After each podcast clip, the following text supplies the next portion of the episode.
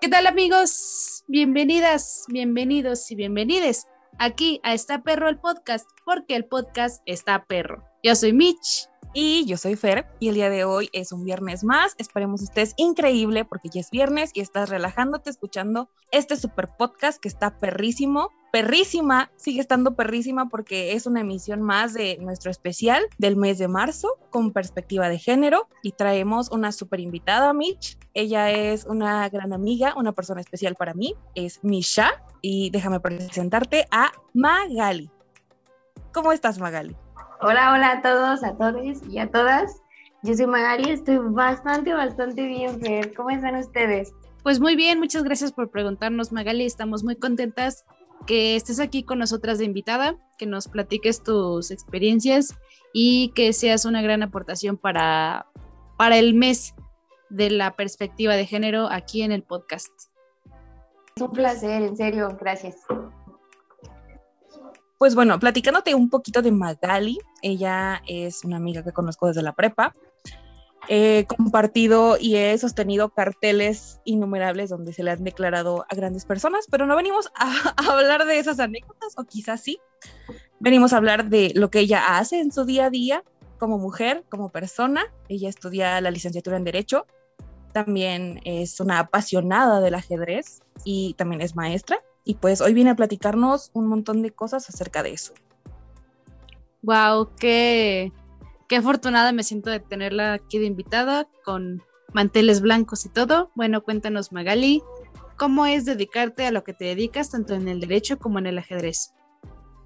Bueno, pues realmente es algo que de un día para otro me gustó. Simplemente yo dije, quiero hacer esto, vamos a echarle todas las ganas del mundo y vamos a practicar por seguir mejorando. Entonces, al principio sí, cuando entré a la universidad, a mi carrera, sí dije, ok, me voy a separar del ámbito del que me gusta para estar estudiando otra cosa que también me gusta. Y ya llegó un momento en el que un amigo me dijo, oye, ¿sabes qué? ¿No quieres trabajar con nosotros en el ajedrez? Y yo dije, pues a ver que tengo tiempo libre, vamos a darle una oportunidad. Y de repente, y me gustó tanto que dije, ok, es que también quiero hacer esto. Entonces, adecué mi, mis horarios de la universidad para tener tiempo de dar clases todas las mañanas y en las tardes estar en la escuela, para que de una u otra forma no tuviera ningún problema con nada y pudiera hacer ambas cosas que me gustan.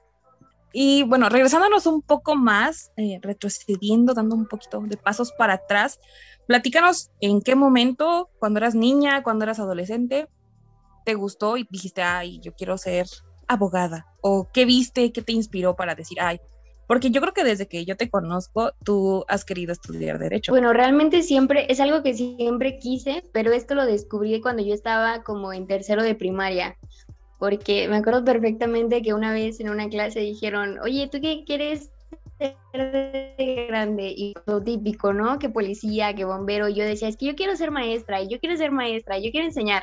Y luego dije, no, yo quiero ser abogada, yo quiero estudiar una licenciatura. Y algo que me gusta mucho es que mi abuelito, que en paz descanse, siempre decía, eh, ya llegó la licenciada, porque yo siempre me andaba peleando por defender a mi hermano. O sea, le decían algo a mi hermana y yo, no, no, no, no, no, con mi hermana no te metas, no, no le digas nada. Entonces, mi abuelito me tenía tan conocido ese de que ah, siempre se está peleando, siempre que decía, ella llegó la licenciada, ¿y dónde anda la licenciada? ¿Y qué onda licenciada?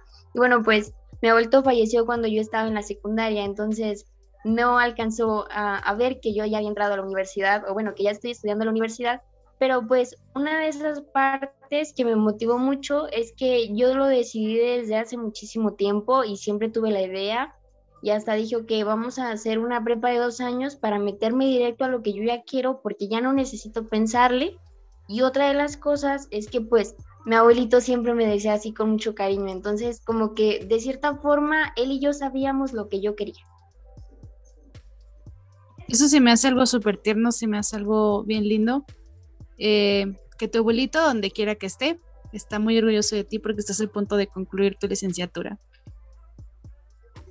aparte es como bien sorprendente porque yo creo que pocas personas son las que yo conozco que desde siempre han, han, tenido el sueño de la carrera, ¿sabes? O sea, pocos son los que yo conozco que desde chiquitos querían ser doctores, que querían ser pilotos, que querían este, ser maestros. Son pocas las personas y por eso siempre se me hizo muy interesante que desde ya tuvieras tan, tan forjada esa idea de, ser licenciada y lo estás logrando y eso me da mucho gusto.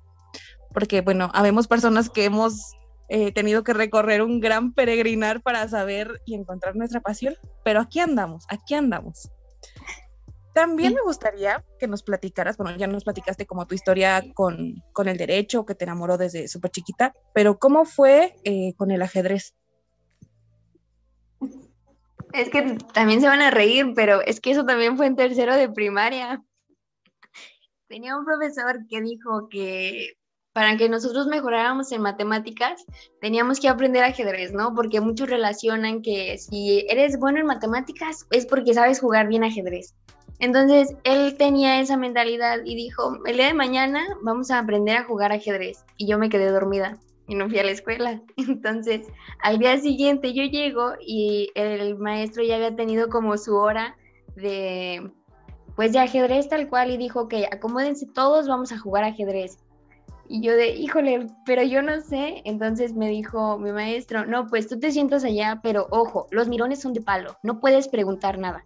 Y yo, ok. Y oye, ¿cómo se? No, no, no, no, no, no, no puede decir nada, me lo está distrayendo yo.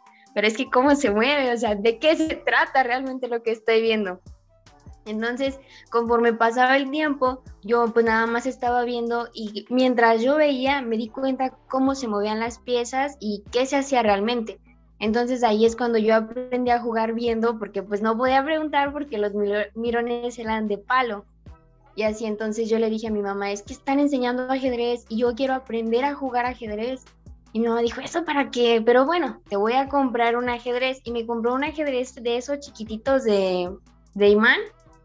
Y ya dijo, pues ten ahí, entretente, ¿no? Y ya, pues yo sé, ya yo me lo llevaba y a la escuela y vamos a jugar ajedrez. Y siempre jugaba con, con un niño que se llama Alberto, que él era muy bueno. Y él me decía, mira, es que como el maestro no te va a dejar preguntar, yo te digo, ¿qué necesitas saber? Y ya él me iba explicando, ¿no? Pues no, pues se ataca el rey y vamos a hacer esto y lo otro. Y así entonces yo quise enseñar a mi hermana a jugar ajedrez para tener con quién jugar en mi casa y mi hermana dijo, ay no, no, qué aburrido. Y ya después de como que tanto insistirle, insistirle, pues le enseñé a jugar ajedrez y ya, este, ya tenía con quién jugar, pero como, mi hermana, ¿jugamos ajedrez? Ay, no, no, no, mejor Barbies, otra cosa, porque ajedrez. Entonces, pues yo empezaba a jugar sola, ¿no? Y ya, este, de ahí como que me fue gustando tanto, o sea, algo que yo ni siquiera sabía ni cómo se jugaba, me llamó mucho la atención y fue cuando dije, ok, yo quiero aprender esto y vamos a hacer lo posible. Y así. No mames, o sea, tú desde morrilla ya sabías a qué te ibas a dedicar toda tu vida. Qué envidia de la buena y muchas felicidades por eso. Hay quienes escogemos la carrera a los 21 años y hay quienes desde tercero de primaria ya encontraron su pasión. Y una duda, antes que nada, desde que empezaste a practicar el ajedrez, ¿sí mejoraste en matemáticas? Solo tengo esa curiosidad. Es que siempre me gustaron las matemáticas, entonces pues yo no vi ningún cambio realmente, pero sí me empecé a ser un poco más analítica, o sea, literalmente todo, lo cuestionaba y todo decía, pues es que puedo hacerlo de otra forma más sencilla y como que veía soluciones yo más viables o decía, ¿para qué se la complican tanto? Hay que hacerla así y ya o sea, tal cual no es, el ajedrez no es de ah, vas a mover un peón y ya sabes sumar mágicamente, ¿no? No se trata de eso, sino como que aprendes a analizar las cosas y vas tomando como una decisión más encaminada a lo más fácil o a lo que más te conviene, tal cual. Wow, es que te pregunto porque yo soy malísima en el ajedrez. O sea, te lo juro que nunca en mi vida he ganado una partida, nunca. Y, y, soy, y doy clases de matemáticas, entonces como que dije, ay, no, no es cierto, no siempre aplica. Pero bueno, a lo mejor a ti te, a lo mejor a ti te pasó al revés. O sea, como ya eras buena en matemáticas, como que aplicaste esos conocimientos en el ajedrez, ¿no crees? Posiblemente sí, o a lo mejor jamás me di cuenta, porque, bueno, hay muchísimas personas que son muy buenas en hacer una cosa, pero en otra no. Entonces, a lo mejor es, es cuestión nada más de seguirle practicando para mejorar en lo que sea que estés haciendo. Por ejemplo, tú que das clases de matemáticas, pues tú ya tienes como que tu método, ¿no? Y yo que estaba en ese entonces haciendo mis cosas de matemáticas, pues yo tenía mi método. Cada quien como que busca la forma más sencilla y no porque una cosa, eh, en este caso el ajedrez, no porque yo sepa jugar ajedrez, siempre voy a ser la mejor en matemáticas. Obviamente ahorita ya no me acuerdo de muchas cosas, pero sí. Pero yo puedo confirmar que ella es muy buena en matemáticas. De hecho, eh, ella y yo hacíamos como un intercambio de tareas. A mí no se me dan las matemáticas desde nunca. Y ella hacía mis tareas de matemáticas y yo hacía las de historia, me parece, o, o la como que entrenaba para los exámenes, le contaba los hechos históricos, pero como con con una plática más chida y ella se lo aprendía. Qué chingón, qué chingón trabajo en equipo, oye. Oye, y bueno, yo creo que ya te lo han preguntado mil veces, pero ¿te gustó la miniserie de Gambito de Dama? Es que no la he visto. Eso es extraño porque todo el mundo me ha dicho, oye, ¿y si te gustó? Oye, la vi, me acordé de ti, oye, tienes que verla. Y yo, ah, luego la veo, luego la veo, porque siento que iba a ser un tan boom que todo el mundo iba a decir, ay, pues ahora todo el mundo va a querer ser fan del ajedrez. Y como yo la verdad quiero dedicarle mucho tiempo porque es algo que realmente me interesa, digo, no, cuando, cuando en verdad tenga el tiempo lo voy a ver de corrido, la voy a analizar bien y la, la quiero disfrutar bien. Entonces estoy esperando a que sean unas buenas vacaciones para verla y ya después dar una pequeña opinión, pero yo siento que me va a gustar mucho porque el hecho de que alguien diga, me acordé de ti cuando la vi, o me acuerdo de ti porque te gusta el ajedrez, ya con eso ya me gusta y ni siquiera la he empezado a ver. Qué chido, sí, es que, o sea, no te voy a spoilear nada, pero a la protagonista le pasa muy parecido. Ella no le permitían aprender a jugar ajedrez, pero ella solamente con observar como que se aprendía los movimientos y luego ya cuando empezó a practicarlo fue cuando, pues cuando le empezó a ir muy bien. Por eso recordé cuando cuentas ahorita tu anécdota, así que pues qué chido que te estás esperando al momento indicado para disfrutarla, para identificarte tal vez y para, pues para, no sé, ver ahí con qué, qué tienen en común ella y tú, ¿no? Eso sí, me voy a esperar unos días más y la voy a ver, pero es que en verdad la quiero ver con todo el, el detenimiento del mundo y para que no todo diga, no todo el mundo diga, ay, pues la veo porque está de moda o algo así, sino verla porque realmente me llama la atención. No te preocupes, a mí toda la vida, te lo juro que toda la vida me han gustado los girasoles y los cactus, o sea, me vale para, me vale que estén de moda. A mí toda la vida me han gustado, de hecho tengo mi próximo tatuaje va a ser unos girasoles, pero X, o sea, yo soy fan de Hueso Colorado y no me importa que la gente me critique por eso. De hecho, bueno, yo sí fui de esa parte de la población que, que vio la serie, bueno, no, vi el trailer, dije, es Magali, es Magali. Magali ya la viste y etiquetaba así en cosas a Magali, mira Magali esto. Y luego vi que, que fue un boom, o sea, como dice, o sea, como que tuvo tanta fama que la gente, bueno, el sistema arrojó estadísticas de que la gente, ¿cómo jugar ajedrez? Que las descargas de aplicaciones para juegos de ajedrez así en tu telefonito aumentaron. Entonces sí fue un, fenómeno, por así decirlo. Pero bueno, habla de, eh, para no spoilear a Magali, habla de una chica. No, eh, spoileame, no tengo problemas. pues yo tampoco lo he visto, por eso, o sea, solamente como que eh, quiero dirigir mi pregunta y es con base a que si en el área del derecho o en el ajedrez tú tienes alguna inspiración, o sea, una mujer que te inspire o en una persona en general. Fíjate que al principio yo creía que no, yo tenía esa mentalidad de que tú eres tu inspiración propia y si tú tienes la habilidad de poderte superar, puedes hacerlo. Todavía sigo con eso, pero el ver reflejado en alguien más cómo ha llegado hasta ese momento, eso a mí ya me tiene toda la inspiración. Y hay una licenciada que se llama Yolanda Camacho Zapata, ella es, híjole, yo la respeto demasiado, ella llegaba y decía, ah, yo leí como tantos libros y este libro era de tal. O nuestra primer clase dijo, ah, pues vean esta serie en Netflix y vamos a hablar de eso. O sea, todo lo relacionaba tu vida cotidiana con lo que estaba pasando actualmente en la sociedad para llevar a cabo su clase. Y, se desarrollaba tan padre que ella hasta con un café en la mano te decía las cosas como eran, te lo explicaba tal cual como era y siempre la veías con una sonrisa, así como de estoy feliz por lo que sé y por lo que puedo transmitir. Y ella siempre dijo, yo voy a enseñarles hasta lo que ustedes me permitan y el tiempo del semestre me lo permita. Y, pues bueno, ustedes depende si me ponen atención o simplemente no. Y yo, ahí me tienes leyendo todos los días porque yo quería decirle, es que quiero que se dé cuenta que yo también quiero ser, no ser como ella tal cual, pero que sí me motiva, porque bueno, cuando te das cuenta en, en una en la licenciatura, por ejemplo, hay más licenciados hombres que imparten una clase que licenciadas mujeres. Entonces, cuando una mujer te está dando la clase, te está inspirando a, a que tengas esa confianza de hablar en público, de desenvolverte en un tema, como que dices, híjole, voy a aprender un chorro contigo y, estoy feliz de ello. Sí, es que yo creo que desde toda la vida, pero más en, en el nivel universitario se nota quién tiene la vocación y el gusto de enseñar y quién no. O sea, quién solamente lo contrataron para, pues para impartir la clase por la preparación académica que tenía y quién sí le gusta que las demás personas aprendan del tema. O sea, yo creo que tienes que saber mucho del tema y te tiene que gustar mucho enseñar para que a tus alumnos y alumnas les guste recibir tu clase. Y bueno, entonces nos decías que en, tu formación académica has tenido más maestros que maestras. Bueno, en, en este ámbito universitario, pues en, en, mi caso, en mi carrera, sí hay más licenciados que licenciadas que imparten la clase, pero al final, pues depende de cada uno con quién quiere dar esa clase o tomar esa clase. Pero bueno, yo considero que las personas que están ahí impartiendo, en especial las mujeres, híjole, se, lucen a veces con sus clases y lo transmiten tan bien que dicen, todo el mundo es capaz y todo el mundo puede hacerlo.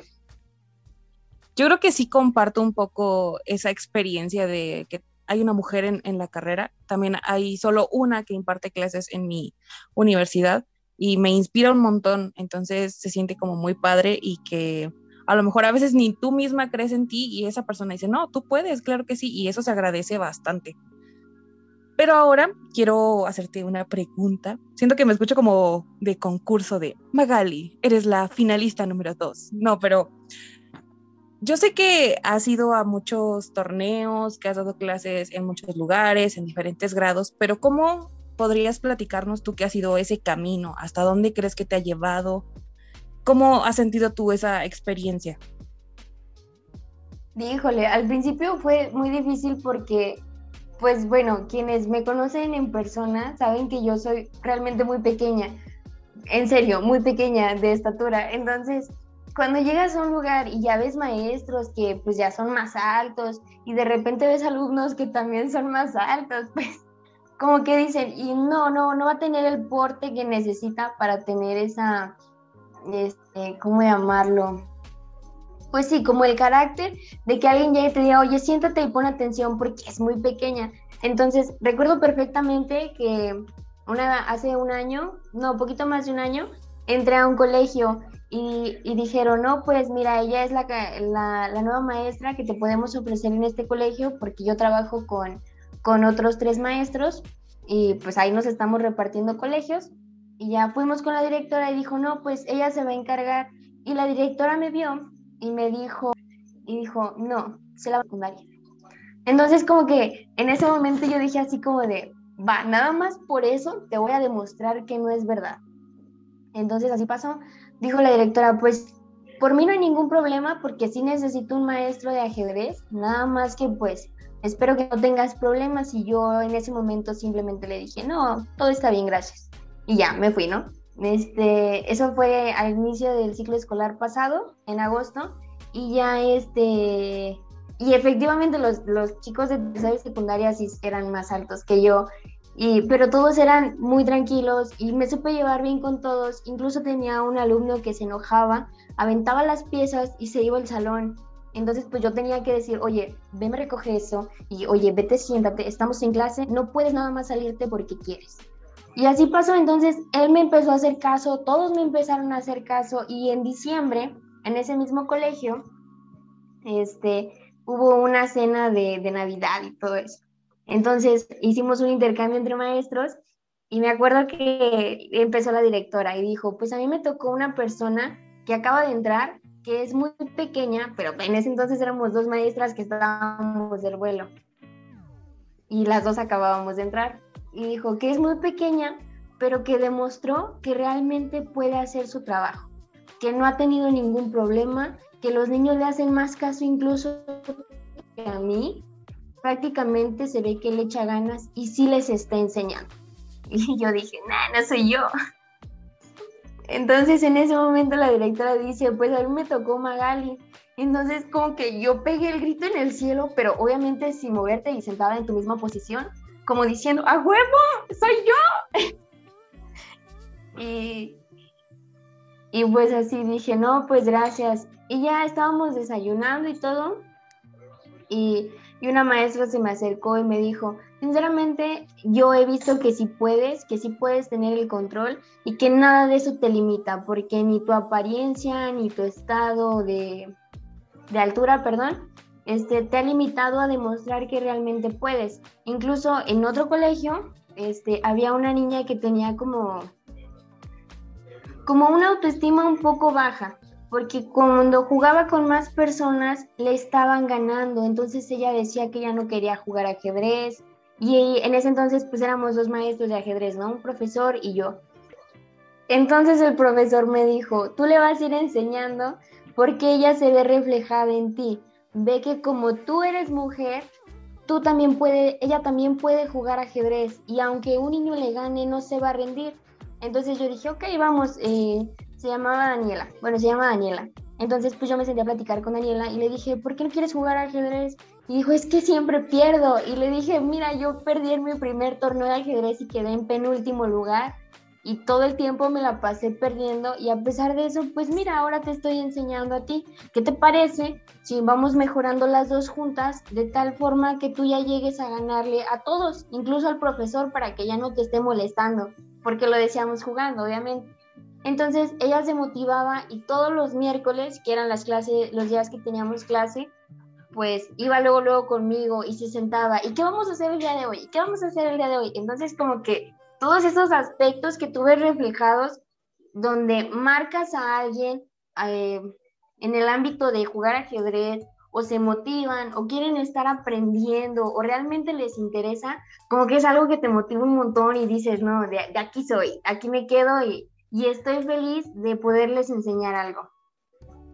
Hace poquito este, tenía una clase en línea y el jueves pasado.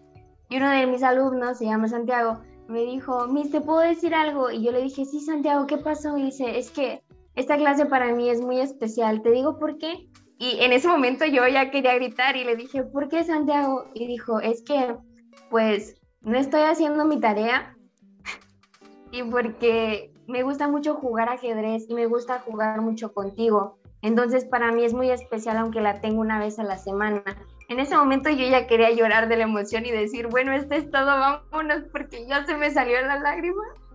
Pero obviamente me aguanté y le dije que pues para mí también es muy especial que se conecten y pues estarles enseñando, ¿no? Pero obviamente lo tienes que decir con una tranquilidad sin que digan, ay, qué volada, porque pues como que se, no sé, no sé cómo explicarlo, pero no puedes reflejar toda la felicidad que sientes porque nunca hay una sonrisa tan grande, no, no sé si me explico. Es que cuando das clases, pues quieras o no, si eres como el ejemplo, o sea, cuando das clases de lo que sea. Y aparte que, qué extraño y qué coraje que en pleno siglo XXI todavía te juzguen por tu imagen, por tu apariencia, porque eres mujer. O sea, ¿qué, qué son esas cosas? ¿Por qué siguen pasando? Nadie lo sabe, pero mientras tú demuestres que eres capaz, vamos a cerrar un montón de bocas. Y justo ahorita hablábamos de, de, gente que nos inspira a nosotros, pero es bonito, al menos, y yo que ya te conozco, no sé cómo se sienta Mitch, pero me hace bonito saber que eres una persona que inspira y ya está inspirando a más gente, a más niñas, este, las apoyas a sentirse más seguras y a confiar en ellas mismas. No sé, yo estoy como muy de wow. Qué bueno que esto se llama Esta Perro el Podcast porque estoy wow, wow, wow. ¿Tú cómo te sientes, Mitch? La verdad se me hace bien chingón que tanto en tu carrera como ajedrecista como en tu carrera profesional pues seas una chingona, que siempre has sabido qué es lo que te gusta y que donde pones el ojo pongas la bala, básicamente.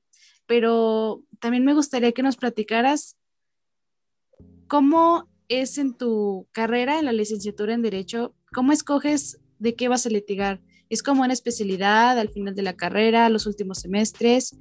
Eh, ¿Nos puedes explicar brevemente cómo funciona y qué has escogido tú? Si lo supiste desde el inicio, si lo supiste durante la marcha o cómo está el PEX.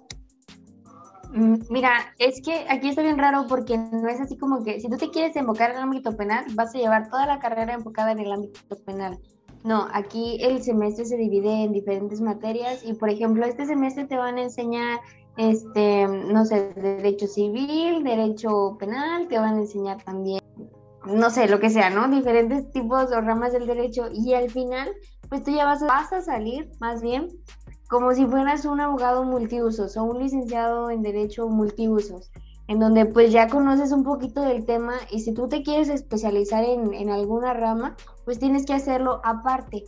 Porque, por ejemplo, en, el semestre que yo estoy cursando ahorita, me están enseñando derecho aduanero, derecho electoral, este, medicina legal y, y varios aspectos así, ¿no? Y ya al final, pues yo estoy decidiendo de qué, o ya cuando me gradúe, pues yo voy a salir como una licenciatura, una licenciada en derecho pero si yo me quiero enfocar a algo en específico, pues ahora sí tengo que hacer como mi especialidad en ello. Y, la pregunta que me estabas haciendo ahorita de qué me quiero especializar realmente o si ya lo sabía desde hace mucho, fíjate que no sé, porque al principio tú entras con, con la idea, o al menos en, en, mi caso así pasó, que dices, híjole, yo, yo voy a ser la licenciada penalista, la que voy a sacar a todos de la cárcel y así, ¿no? Y luego ya tienes tu, tu primer clase de, de, derecho penal y dices, nada, la neta no está tan chido, no me gusta, porque es más complejo de lo que parece. Entonces como que si dices, mm, mejor no, gracias. Y luego dices, ok, vamos a lo civil. Yo voy a ir en el ámbito familiar y los divorcios y que no sé qué. Y luego ya ves eso y luego dices, mm, no, a lo mejor todavía no. Entonces como estás viendo un poco de todo, todo te llama la atención y a la vez nada te llama la atención como que dices, mejor general y le doy a todo y listo. Entonces, realmente no he querido tomar esa decisión de qué quiero especializarme, porque si puedo hacerlo en uno o más ámbitos, voy a, hacer, voy a tener esa decisión cuando ya realmente esté muy, muy, muy segura. Pero ahorita yo estoy fascinadísima con aprender de todo un poco. Ay, pues qué padre y esperemos eh, puedas asesorarnos por si en algún momento nos llegan a cancelar o a cerrar este podcast, recurriremos a ti. Pero bueno, nos contabas un poco de las dificultades que tenías en el ámbito de ser maestra, que creían que no eras como capaz, eh, porque eras muy, eh, visualmente eres muy pequeña o así. Pero en, en, tu carrera, ¿te ha pasado algo así? ¿Te han discriminado de, ay, ustedes ni, ni la rifan o algo así? Realmente no el, el, día que me dijeron que yo había quedado en la universidad, yo fui la persona más feliz en ese momento y grité a lo desgraciado hasta quedarme sin voz. Y en ese momento yo dije, voy a echarle todas las ganas del mundo. Entonces, eh, iba tan motivada que desde el primer día yo era como la, la, niña castrosa que levanta la mano y yo no sé esa pregunta, pero yo me imagino que pues yo quiero estudiar que, y en la tarea dejo esto. Entonces, como que desde el primer momento yo este, empecé a participar, empecé a querer aprender y aprender. Y uno de mis compañeros comentaba que dice que él ni me hablaba en ese momento y ni me conocía.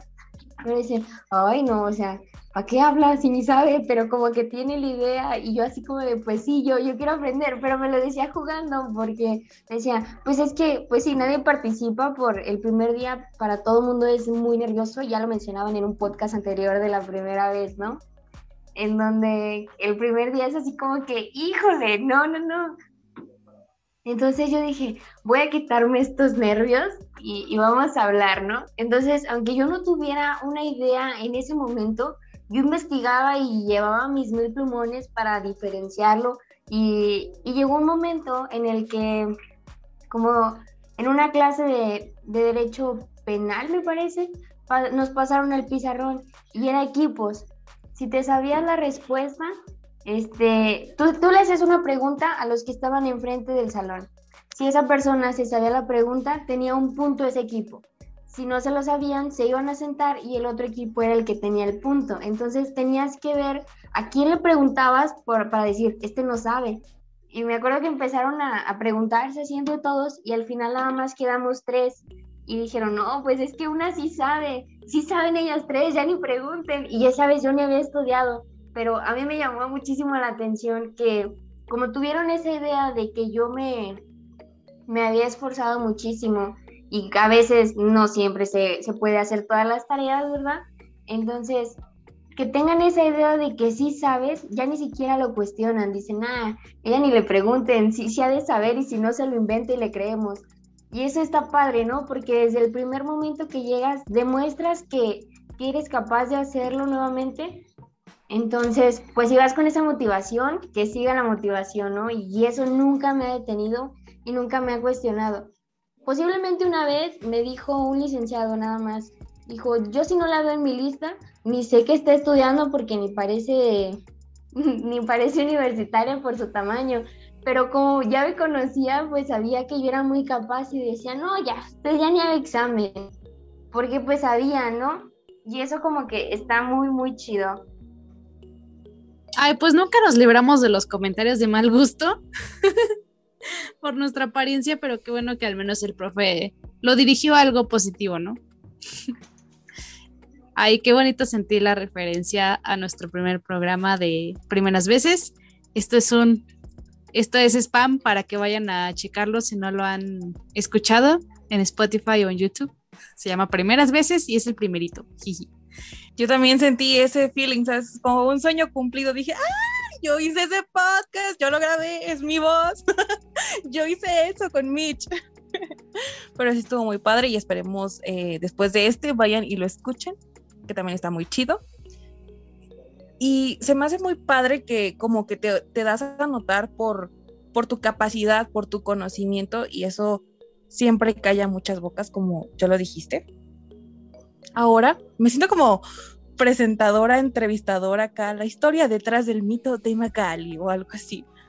Pero ahora quiero preguntarte un tema como un poco más delicado y es en qué momento tú, eh, ya sea de niña, adolescente, actualmente, te empiezas a cuestionar esta parte de la perspectiva de género. Ves que eh, las oportunidades para las mujeres no son igual que para los hombres. ¿En qué momento, no sé, te ocurrió a ti, viste que le ocurrió a un familiar, a un amigo? ¿En qué momento te lo empezaste a cuestionar? Sí, o sea, ¿en qué momento dijiste, no nos tratan igual a las mujeres que a los hombres y yo como mujer he recibido tratos, educación, etcétera, diferentes solo porque nací mujer a las personas a mi alrededor que son hombres. Fíjate como tal, eh, en tu pregunta, Fer, y también Mitch, mencionaban que en qué momento lo viste. Yo creo que todo el mundo lo ve al principio, pero lo pasas desapercibido porque se te hace tan normal que, que haya como ese desnivel y luego ya comienzas como a tener ese empoderamiento propio, ¿no? Porque por ahí se empieza. Si tienes ese empoderamiento y dices, yo soy fregona y voy a demostrárselo a todos, es cuando te empiezas a dar cuenta que en ocasiones o en ciertos ámbitos y hay alguien que está minimizando a otra persona. Y ahí es cuando dices, no, espérate, esto no está bien. Tú no eres superior a nadie, ni eres inferior a nadie. Aquí se trata parejo y, tienes que hacerte creer a ti mismo, primero, que vales lo mismo que todos los demás porque creo que eso es lo, más fundamental. No recuerdo exactamente en qué momento me di cuenta, pero al menos yo soy de la creencia de que si vas a tratar a alguien de una manera mínima, ni siquiera te me acerques. O si te vas a sentir superior, ni siquiera me hables, porque yo no voy a tolerar nada de eso. No supe en qué momento, simplemente sé que no soy de ese tipo de tratos hacia los demás. Sí, es que hemos platicado aquí que crecemos pensando que eso es normal, crecemos pensando que es normal que nos traten como, pues como objetos o como seres inferiores. Ya hasta, como dices tú, hasta que ya nos tocan, pues, los chingadazos allá afuera. en la vida real, pues es cuando nos damos cuenta que, que al menos nosotras recibimos más que los hombres. Sí, y, a veces debes aprender a la mala, ¿no? A veces ya estás tirada en el piso y dices, es que ya no puedo, y de repente, este, ya cuando estás ahí mucho tiempo tirada y flotando en la nada, dices, ¿pero por qué? ¿Por qué realmente sigo así? Ya como que ahí agarras el empoderamiento por ti mismo y es cuando ya sales a flote. De hecho, era lo que iba a comentar, porque podemos verlo a lo mejor en, en terceras personas, de, ay, ok, esto no está correcto, le estás tratando mal, esto no está bien, y le dices a esa persona, oye, no lo permitas, y a la otra persona, no sé, al agresor, oye, esto no está bien, bájale tu pedo y pues no te me acerques, ¿no? Pero en uno mismo, o cuando le pasa a uno, sí, como que dices, ay, no creo que me esté pasando, no me pasaría a mí, y uno lo pasa por alto, y hasta que, como lo dices tú, está en el piso, y pues sí es como muy difícil eh, levantarte, o sea, ya, ya estás tirada y pues sí es bien complicado como decir, o sea, me voy a empoderar, pero me gustaría, no sé si eh, se pueda, o sea, muy delicada la pregunta para ti, pero ¿tú cómo lo lograste? Pues llorando, porque no hay de otra. No, no es cierto. Este, bueno, hubo un momento en el que yo estaba demasiado mal por diferentes cuestiones personales. Entonces, ahí como que yo ya me sentía muy, muy, muy para abajo, ya era de que no, nadie me va a animar ni nada. Entonces, pues yo le agradezco un montón a las personas que estuvieron a mi lado porque de cierta forma las personas que te rodean te das cuenta si son buenas para ti o no, porque son las que te empiezan a levantar y a decir, oye, no te caigas, oye, de perdido come algo, porque también a veces por, por estar tan caído ya se te olvida hasta lo más esencial, ¿no? Y, creo que fue con el tiempo, darme tiempo a mí, porque no tenía como ese momento en el que yo decía, no, no me estoy dando ese tiempo. Y empecé a irme, que a comprar una camisa, que a romper ciclos y me pinto el cabello, que hago esto, y así. Entonces como que dije, es que esto es lo que necesitaba, darme cuenta que, que, que yo valgo mucho, que no lo había notado. Estoy, estoy consciente de que todas las personas valen mucho, pero no estoy consciente de cuánto valgo yo. Entonces ahí es cuando te, empiezas a dar cuenta por ti mismo que, pues te quieres un montón, ¿no? Y te estás cuidando mucho y ya desde ahí como que agarras ese valor para, para seguir adelante y que todo siga fluyendo de una manera positiva. Y, si te vas a caer, pues lo, lo tomas de una manera más, es que no sé cómo decirlo, pero aprendes más y lo tomas con una sonrisa que dices, ok, a lo mejor no me lo merecía del todo, pero estoy aprendiendo mucho de esto y me está haciendo mejor persona y me está ayudando a crecer un montón. Sí, es que no cualquiera ver las cosas tan, tan objetivas como tú, no manches, te felicito por eso. O sea, conforme va avanzando la entrevista, te voy admirando más, te lo juro. O sea, es que a veces hay personas que nos nos autosaboteamos y esas cosas horribles, pero, pero qué chido que, pues que tú siempre sepas que hay que ir para arriba, hay que ir para adelante y estoy de acuerdo contigo en que las personas que te rodean, si de verdad te quieren, te aprecian, pues son las que te van a ayudar a salir del hoyo. Eso está bien padre. Yo creo que, bueno, yo ya te conocía, pero yo te sigo admirando y yo creo que en algún momento yo vi cuando te caíste y yo siempre he admirado la manera en que te, te levantas y aunque te esté llevando la tristeza, como siempre dices, tú siempre sacas lo bueno de todo lo, malo, siempre encuentras una cosa buena por decir, por hacer, por tener actitud. Y yo creo que eso siempre es como digno de, de, copiarse, ¿sabes? Así como de, ay, te voy a copiar el cabello, pues no, o sea, copia mejor esa clase de actitudes porque sí ayudan un chorro, entonces también dijiste algo súper importante, como de que sí, queremos a todo el mundo, pero a veces se nos olvida querernos a nosotros mismos.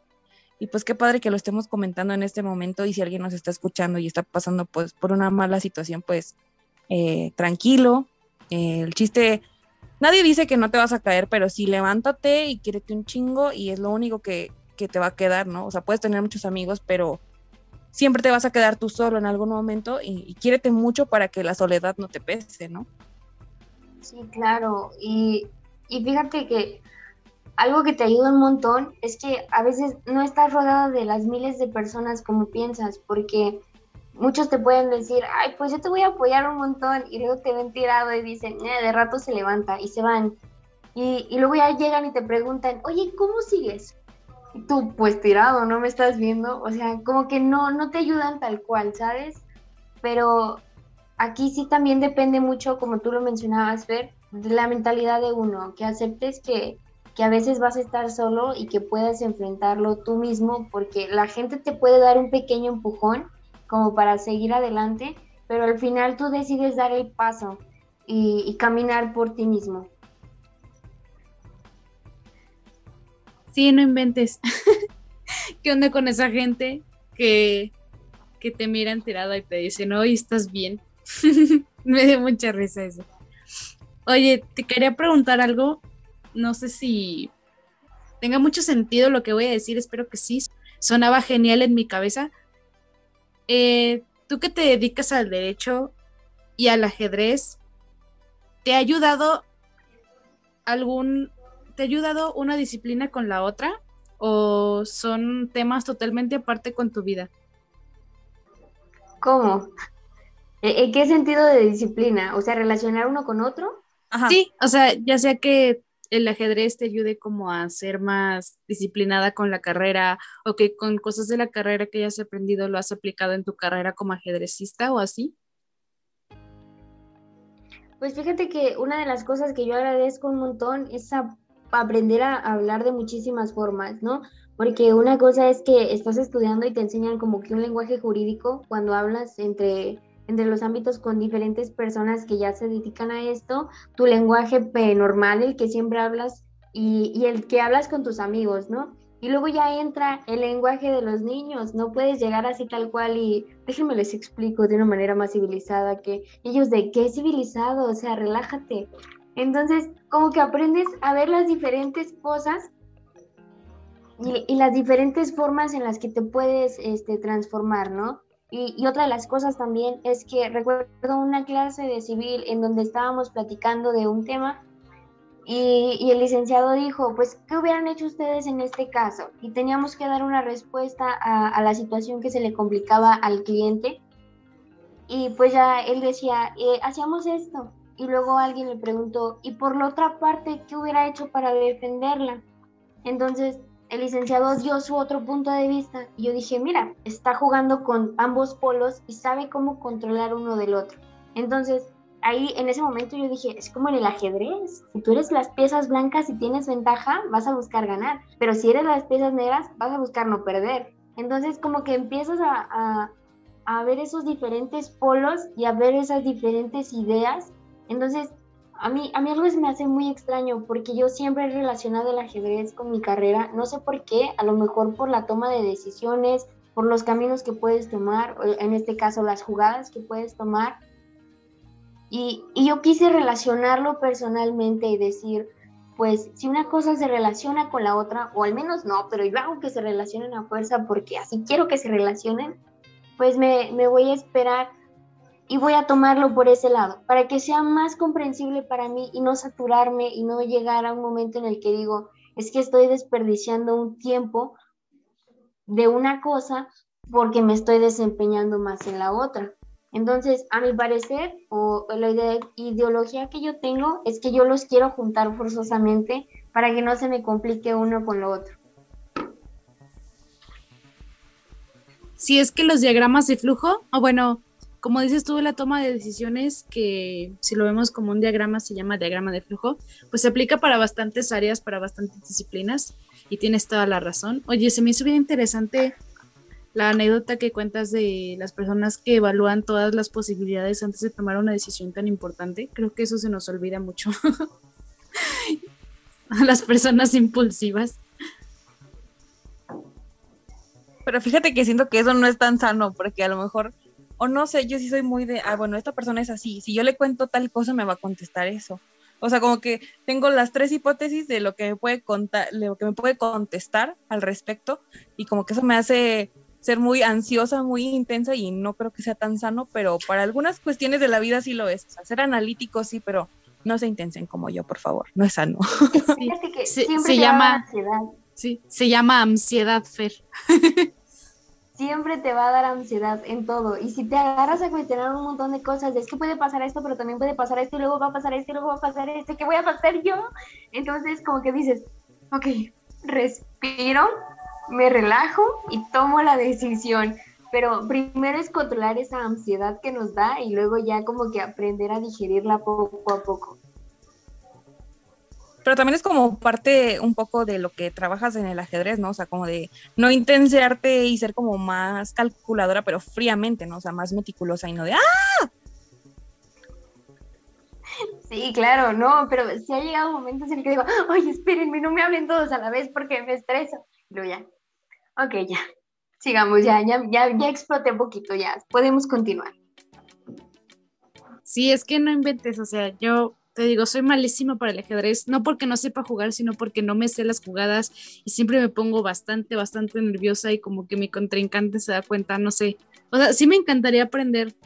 Incluso me pasó eso, o sea, yo no vi la serie de Gambito de Dama, pero pues mi hermana la vio y pues se puso bastante de moda y vi como una reseña y ya pues nos acordamos que acá tenemos un ajedrez de Star Wars. Está bien padre. es de los rebeldes contra el imperio bueno, no sé si les gusta Star Wars, pero los fans de Star Wars entenderán. Y ya, pues empezamos aquí a jugar en mi casa y todo, y, y recordé que soy malísima, pero luego dije, pues sí, es que es como más bien conservar la calma, saber que no te vas a morir si pierdes, y, y pues nada, como evaluar todas las posibles respuestas del contrincante, ¿no? Y de una misma. Sí, eso sí, es, que es, es cuestión de, de seguir ahí, ¿sabes? Porque a veces dices, es que soy malísimo y ya lo dejas, pero si dices, soy malísimo, pero de perdido no quiero ser el menos peor. Y, y como que te sigues esforzando poquito y poquito y poquito, luego ya dices, pues no soy tan malo, o sea, sí me sé defender al final de cuentas. Bueno, ahorita que Mitch dijo que ella tenía un ajedrez de Star Wars, me llamó la atención porque sé que tú tienes un comienzo, o no sé si pequeño o grande, de colección de ajedrez. Eh, no sé si quieras platicarnos un poquillo de eso. Híjole, no, sí, la verdad sí tengo una colección de ajedrezes, pero ahorita este, mi mamá dijo que ya tengo prohibidos los ajedrezes un momento porque tengo demasiados. Tengo 17 ajedrezes aproximadamente, entonces pues ya no hay espacio. Tengo uno de Harry Potter, el de la película 1, quienes los han visto, ese lo tengo. Uno de Lego que armó mi hermana porque yo soy malísima armando Legos. Uno de vidrio, uno de shots, varios de imán, los oficiales, o sea, yo tengo de todo y, quisiera tener un montón de más, solamente que pues, ya no hay mucho espacio para tener tantos. Qué chingón, oye, ¿y los de shots si los has usado? ¿Si te gusta usarlos? Este, lo he usado como dos veces, yo creo. No, no lo he usado mucho. Ese me lo regalaron mis amigos cuando cumplí 18.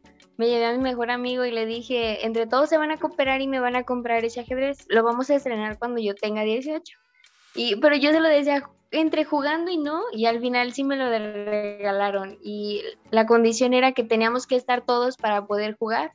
Y solamente lo hemos jugado como dos veces, porque nadie quiere jugar porque sienten que se van a poner pedos contra mí. Pero pues es, pero pues esa es la idea, o sea, no mames, Yo, terminaría anal. Sobre todo contra ti. Aparte, o sea, me imagino que... No me molestaría jugar ajedrez contigo aparte, pues esa es la idea, o sea, pues que tiene, o, bueno, ya estando bien anal, pues yo creo que ya no puedes ni jugar, ¿no? pues es que fíjate que su idea es, es muy buena porque ellos primero quieren ponerme mal y luego a jugar contra mí. Pero pues yo ya emocionada, ya ni siquiera le tomo en cuenta el juego y yo me agarro a platicar, a bailar, entonces como que eso sí es como su misión imposible por ahora.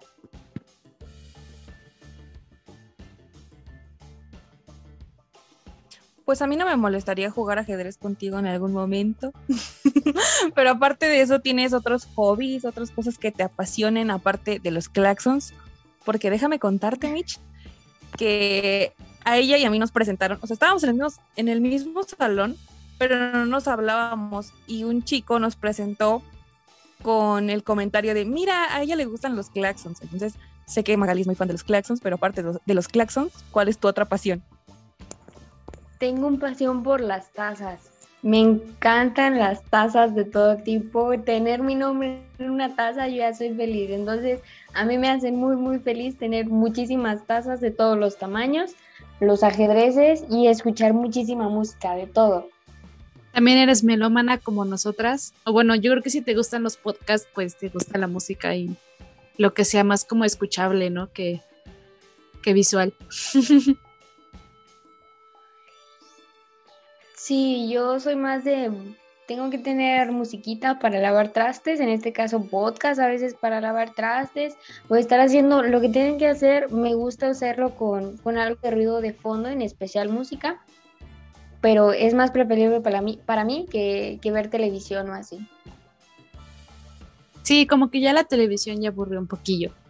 Oye, eh, pues algún mensaje que nos quieras compartir aquí para nuestros podcast escucha, para nuestros fans, eh, para la gente que, que nos da la oportunidad de escucharnos y de escuchar este capítulo tan, tan especial que tenemos en nuestro mes de la perspectiva de género. ¿Algo que le quieras comentar a la raza? Pues primero que nada les agradezco un montón que se hayan el tiempo de hablarme, de hacerme emocionar muchísimo con sus comentarios y de que me soltara. Y eso se los agradezco mucho. Se siente como extraño, pero un extraño bonito, no sé. Entonces, eh, este, y lo que les quisiera comentar a todos, independientemente de si están en un buen momento o un mal momento, sigan haciendo lo que hacen y lo que les gusta, porque aunque nadie crea en ti, si tú crees en ti, ya tienes toda la ventaja y ya vas con un montón de pasos encima. Porque, por ejemplo, voy a contar una pequeña anécdota súper rápida de que Fer tenía muchísimo la ilusión de hacer este podcast. Y, y, yo la motivaba y le decía, pues es que hazlo, Fer, hazlo. Tú, yo te voy a escuchar y quiero ser de las primeras en escucharte, pero nada más pierde ese miedo. Y un día Fer dijo, oye, ya grabé un podcast y a mí me dio muchísima felicidad porque se animó ella misma a hacerlo y estar frente a, a, a todos los fanses de este podcast.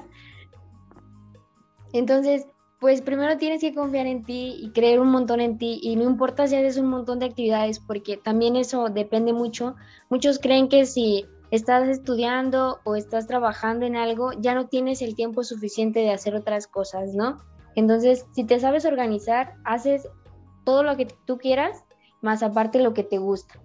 Entonces eso está súper chido, nada más es cuestión de, de, tener como esa disciplina de que quieres hacer ambas cosas, hazlas todas las que quieras, siempre y cuando pues sigas teniendo como ese gusto por hacerlo y que no sea tan monótono, porque si llega un momento en el que dices, pues estoy haciendo por hacer, ya, ya hasta le perdí el gusto. Entonces, que no sea así, que, que sigan haciendo y demostrando que son buenos en lo que sea que hagan y pues que sigan brillando todos.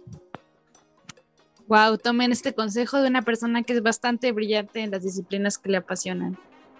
Qué chingón y gracias por creer en mí. Aprovecho este espacio para decirte que gracias por creer en mí en muchos momentos de mi vida, no solo en el del podcast. Creo que así como en, en el del podcast me has apoyado en un chorro de cosas. Y pues gracias por ser una mujer que siempre me ha inspirado y me ha apoyado mucho. Y te quiero mucho. Pero también, Mitch, me gustaría que le diéramos chance a Magali de que nos eche su comercial no sé si te da gusto que sea el primer comercial de este podcast. Espero que tengamos muchos más. Pero, pues, échate el comercial, échate el comercial. Por favor. bueno, yo también las quiero mucho a las dos. Déjenme limpiar la lágrima. Esperen. Bueno, este, hace mucho tiempo yo tenía como la ilusión de que de, de enseñar ajedrez tal cual, ¿no? y nada más lo hacía con mis pequeños alumnos, pero muchísimos se, se, me acercaban y me decían, pues es que yo quiero jugar contigo, que me enseñes, es que yo no sé jugar nada, enséñame, pero yo les decía, pues va, búscate un tiempecillo ahí si quieres en la noche, nos conectamos y, y te enseño, pero pues la gente se queda cansada o no tiene todo el tiempo suficiente, así entonces dije, ok, vamos a grabar pequeños videos en donde aprendamos a jugar ajedrez desde cero. Entonces dije, pues así se va a llamar esto, ¿no? y actualmente estoy haciendo pequeños videos en TikTok que se llaman ajedrez desde cero igual los estoy subiendo a Instagram, que se llama Ajedrez desde cero, así todo juntito. Por ahí si alguien quiere aprender ajedrez, obviamente desde cero, va a ir subiendo el, conforme vayan pasando, pues voy a ir subiendo más videos, pero para que todos tengan e, ese conocimiento del ajedrez y, y, fomentar la cultura del ajedrez, pues hasta donde llegue, ¿no? Por si alguien quiere, Muchísimas gracias por comentárnoslo. Créeme que somos bastantes las personas que no sabemos nada de ajedrez, que nos da mucha pena decirle a alguien, oye, enséñame porque yo no sé, o sea, solo sé mover las piezas, pero no tengo ni idea de cómo funciona el juego. Así que muchas gracias por aportarnos eso a las personas que somos bastante malas. Voy a ir corriendo a checarlo en, en tus redes para, pues para ya al menos aprender para ya no ser toda una perdedora y ganar, ganar una partida por primera vez en mi vida. Ganarte en los shots. a huevo saca, a huevo saca los shots. Ese va a ser como el reto final, ¿no? Yo, yo espero que, así sea. Nuestra graduación de, tu, de tu curso de, videos de, de ajedrez desde cero. Y pues bueno, esta plática ha estado increíble, yo la he disfrutado bastante, no sé ustedes, pero desgraciadamente hemos llegado al final de este capítulo. Esperemos lo hayan disfrutado, hayan aprendido algo y pues se hayan reído un poco. Muchas gracias Magali por creer en Fer y por creer en mí a pesar de que no me conocías. De verdad, nosotras amamos hacer esto.